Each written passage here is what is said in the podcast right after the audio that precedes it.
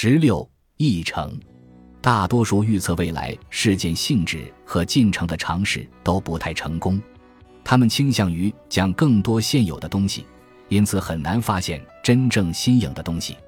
例如，一代人之前，人们的关注点往往是经济增长的本质和可能性，并假定这是人类进步的关键指标。由于认识到气候变化的影响。人们对这一路径的许多想当然的假设产生了质疑，因此，下面提到的内容也许就不是将来比较历史社会学会关注的焦点问题了。尽管如此，下述三个彼此高度关联的主题仍然影响重大。第一个主题与资本主义的性质有关，这很大程度上是由于资本主义近期引发的重大震荡。在这个主题下，可以处理许多复杂的问题。但我们可以集中关注两个方面，让我们从私密有关商业社会性成功运作的说法开始，因为他的分析从来没有被超越过。斯密认为，在这个特定的世界里，人类被一种渴望所驱使，这种渴望是为了给同伴留下深刻印象，获得他们的钦佩，以便他们能够认可自己。财富是获得这种认可的关键手段。他创造了一个人们不断试图赶上社会地位高于自己的人的世界。这位伟大的苏格兰哲学家并非衷心热爱这种无止境的地位追求，因为那可能导致个人腐败。但他还是支持这种追求的，因为追求政治权力要比追求金钱危险得多。他强调，这一体系得以运转的关键因素在于，社会中的每个人都拥有参与社会地位竞争的机会。这是一种非常真实且激进的对于平等的基本衡量标准。平等不在于结果，而在于机会。为此，斯密认为政府需要扮演积极的角色，并坚持国家必须有充分的自主性，以应对资本家为了自己的利益而俘获国家的行为。斯密警告说，如果这种情况发生，商业社会将会迅速滑向灭亡。比较历史社会学遵循这些观点，做出了很多重要的贡献。一个重要的发现是，基本的平等会让人们有一种身处社会阶梯之上的感觉。这一观点在很大程度上是特殊环境的产物，也就是说，它并不来自资本主义本身的逻辑。爆发于资本主义社会中心的世界大战，造成了收入和财富的均等化，以及随之而来的历史性的阶级妥协。这很好解释。当士兵们被承诺了一个体面的未来时，他们就会战斗。如果需要的话，他们在复原时也有能力执行任何这类社会契约。在英国，劳埃德·乔治承诺在第一次世界大战结束后进行适合英雄的社会变革，而美国在第二次世界大战结束后通过了退伍军人法，提高了那些参加过战斗的人的公民身份。但那是当时的情况。现在的情况非常不同，资本主义社会，尤其是它的盎格鲁撒克逊中心，正在经历不平等的严重加剧，因为资本家相对相关国家的权力已经飙升。由此可以得出两点：第一点是纯粹经济的，菲利彭已经证明，正如斯密所提出的那样，美国对资本主义的特殊偏重已经使其竞争力下降。其后果不久后就会显现。第二点更显然是社会性的，这些社会中相当多的人的生活水平在一代人的时间里没有提高。在美国，没有受过大学教育的农村白人的预期寿命也在减少。如今，能够在全球化的世界中生活、流动并取得成功的精英阶层，与那些被困在自己国家里的人之间，在生活机会方面形成了鲜明的对比。这种情况是民粹主义崛起的基础，也正是民粹主义促使特朗普上台。关于这一点，后文会有更多的讨论。但我们需要先回到当代资本主义的第二个弱点：资本主义从来不是纯粹的，它深受大国期望的影响。李斯特对私密的批评，在一个方面是对的：保护新兴工业有助于防范主要经济大国的控制。但更重要的事实是。二战之后，为国际资本主义设立的机构都是由美国指定的。国际资本主义体系是美国为的，强调市场交换的重要性，以美元作为世界头号货币。这个体系已经慢慢改变了它的特质，从相对温和变得非常具有侵略性。美元一直拥有铸币税权，即在全球以美元进行交易时能够以低利率借款的能力，但现在已经不止于此了。美国经济表现的下滑正在引发保护主义及美国优先政策，这些政策正开始严重的扰乱世界贸易体系。但半空的杯子仍是半满的。美国的力量仍然强大。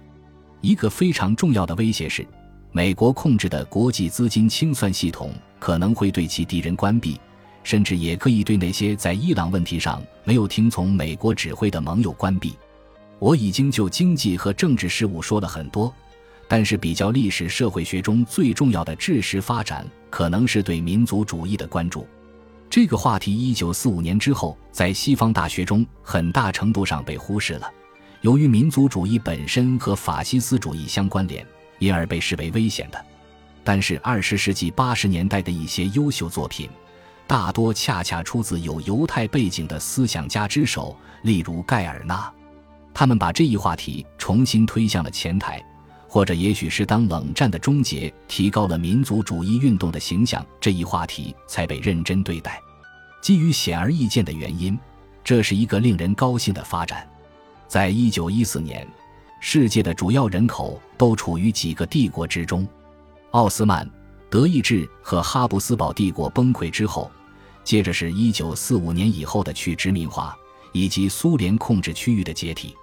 现代世界默认的政治立场是民族国家，但这一历史形势需要从几个方面进行解读。民族主义是一个复杂的力量。第一。它可以由不同的社会群体来推动，比如军事领袖如反对拿破仑的克劳塞维茨，知识分子如马志尼。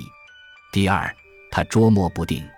民族主义经常是由精英驱动的，追求民族的权利，热衷于赋予社会一种文化，以便赶上其对手，特别是在战争中表现得更有效率。但正如前言提到的，他最近已成为被落下的人所依靠的力量。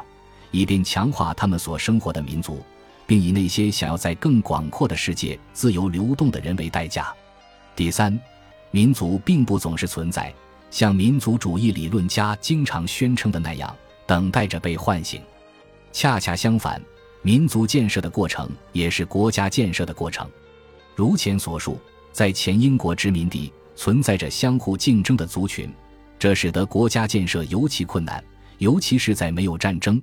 那些曾在欧洲历史上导致共同民族认同的压力的情况下，威默描述了促成民族建设的力量，并在某处将俄罗斯和中国进行了比较，以说明共同语言对于建立共同身份的好处。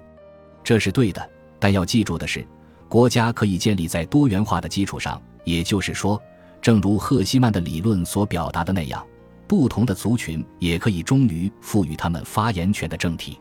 这适用于加拿大和瑞士，从更广泛的意义上说，也适用于欧盟成员国。最后，有一件事是肯定的：虽然民族主义可能导致暴行，但共同身份也会使政体变得强大。同治的小国在经济上效率很高，因为文化上的团结促进了面对变化时的灵活性和适应性。美国相对衰落的一个原因是目前内部的严重分歧。这显然妨碍了他对世界上不断变化的经济和政治状况做出一致的理性回应。比较历史社会学家目前最感兴趣的第三个领域是帝国主义的性质问题。这里首先要谈的是帝国主义和民族主义之间的联系，这是我目前工作的重点。民族主义导致了第一次世界大战，这种想当然的观点需要受到挑战。首先。我们要做出一些重要区分。在二十世纪早期，分离主义的民族主义运动并不是非常危险。如果没有地缘政治的干预，可能是可以控制的。真正重要的问题是，精英们担心民族主义可能在未来造成问题，这导致他们在一九一四年做出鲁莽和冒险的决定。这实际上是说，一九一四年大帝国的行为和欧洲历史上国家的行为一样。他们不是彼此独立的世界，而是相互竞争的帝国。尽管如此，他们包含着非常重要的帝国的特征。想想哈布斯堡这一关键案例，军事精英们非常清楚，十九世纪最后几十年里，奥匈帝国社会的转变，从大众政治的发展到官僚制度的政治化，严重削弱了他们的权力和影响力。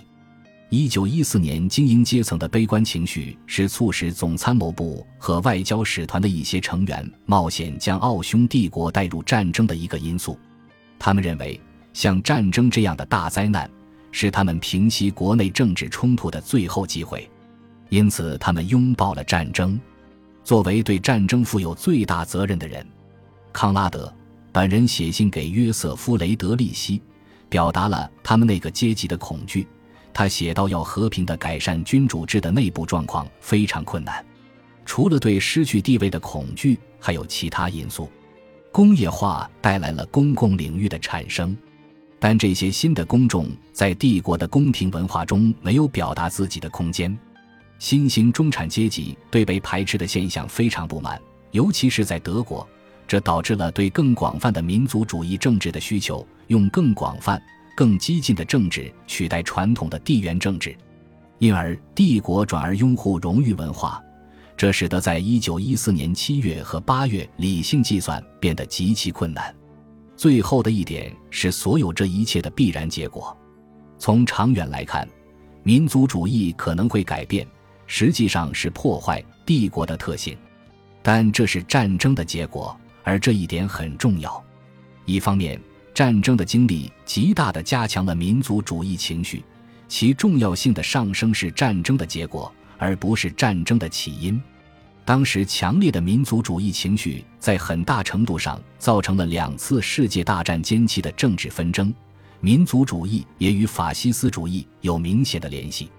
另一方面，战争本身改变了世界的历史，使俄国革命成为可能，从而为资本主义提供了一个历史性的替代方案。关于帝国主义，我需要说最后两点：在19世纪末，帝国变得具有吸引力。因为规模似乎是地缘政治自治必不可少的条件。一九四五年后，尽管这一点对大国来说仍然是对的，其他地方则逐渐转向了相互依赖，尤其是在欧洲，帝国被放弃，各国选择共建工业系统，而不是坚持拥有地缘政治自治所需的全部工业系统。但是，由于气候变化，规模可能会再次变得重要。因而，一个有着稳固边界的安全的领土再次变得具有吸引力。第二点更为显著，但是在短期内更危险。国际关系理论家已经注意到世界政治的权力转移可能带来的困难。他们认为，一个不肯罢休的衰落中的霸权国家可能带来的危险，也许与正在崛起的大国一样多。我们今天似乎就处在这种情况下。结论。我并没有提供一个对于比较历史社会学的完整解释，只是强调了它的一些显著特征。让我以一个类似的对某些特定学者的注解来作为结束吧。人们普遍认为韦伯是历史社会学领域第一个重要的人物。我相信把迈克尔曼尊称为我们时代的韦伯是有道理的。他的作品涉猎更广，且已经超越了韦伯。曼倾向于认为历史没有模式。并坚持他所提到的权力来源中的任何一个都可能在任何时候占据主导地位，这给我们提供了一些相当重要的评论，说明不同的权力来源可能在特定的历史时期占据主导的情况。但比较历史社会学已经取得了长足进步，这种路径正变得越来越复杂。兰格的研究就是一个例子。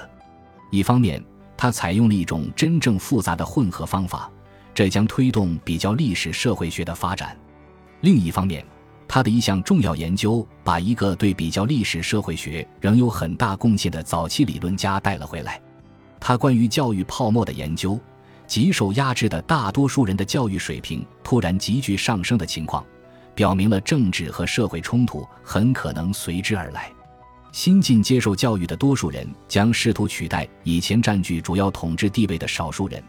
有时会以人们可以想象到的最暴力的方式表现出来，这再现了伟大的法国理论家托克维尔的发现，即穷人和受压迫的人并不能推动根本的变革，那些期望不断提高的人才是推动革命的人。